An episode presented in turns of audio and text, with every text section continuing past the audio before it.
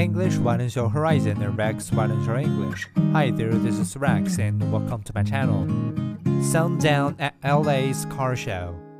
The Los Angeles Motor Show, which opens on Friday in Ecomed, California, is usually a showcase for the latest battery powered offerings.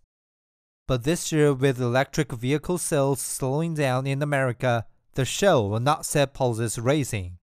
Apart from the Lucid Gravity, the second vehicle from a local startup, few new EVs will be on display. Car makers will show off medium sized SUVs and crossovers with petrol or hybrid powertrains. Stellantis, whose brands include Chrysler and Dodge, will not be there at all. It is trying to save money after a recent strike by American car workers. The motor show's future is uncertain.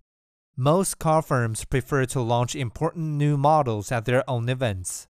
Detroit's show, once the country's leading event in the home of its car industry, has faded in significance.